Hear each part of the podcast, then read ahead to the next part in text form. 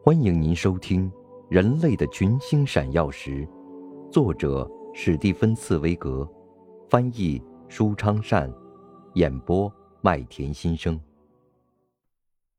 第一百零八集：南极探险的斗争。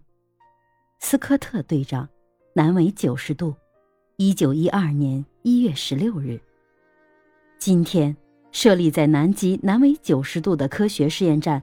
取名为阿蒙森斯科特站，这是为了纪念最早到达南极点的两名探险家——挪威人阿蒙森和英国人罗伯特·福尔肯斯科特。当年，他们各率领一支探险队，为使自己成为世界上第一批到达南极点的人，而进行激烈的竞争。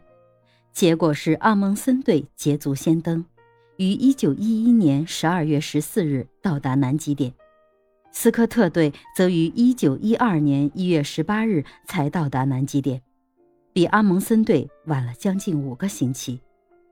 最后，阿蒙森队凯旋班师，而斯科特等五名最后冲击南极点的人，却永眠在茫茫冰雪之中。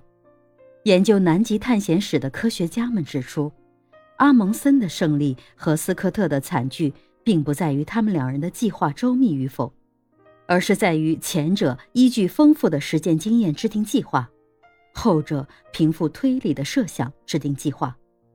阿蒙森断定，人的体力和西伯利亚矮种马都无法抵御南极的严寒，唯有北极的爱斯基摩狗才能在极圈里拉着雪橇前进。于是，他用二十条膘肥体壮的狗胜利完成了到南极区的往返路程，而斯科特则认为。狗的胃口太大，南极没有可猎的动物来补充狗的口粮。当然，事实并非如此，狗可以和人吃同类的食物。于是他决定用人力拉着雪橇长途跋涉，终于使自己和四名伙伴在从南极点返航的时候，因极圈寒季的突然提前到来，在饥寒交迫之中死于体力不支。发人深省的是，史蒂芬·茨威格没有为胜利者阿蒙森作传，却用他生动的语言记述了斯科特的悲壮一幕。这是因为，正如茨威格在本篇结束时所说：“只有雄心壮志才会点燃起火热的心，去做那些获得成就和轻易成功极为偶然的事。”一个人虽然在同不可战胜的、占绝对优势的厄运的搏斗中毁灭了自己，但他的心灵却因此变得无比高尚。译者题记。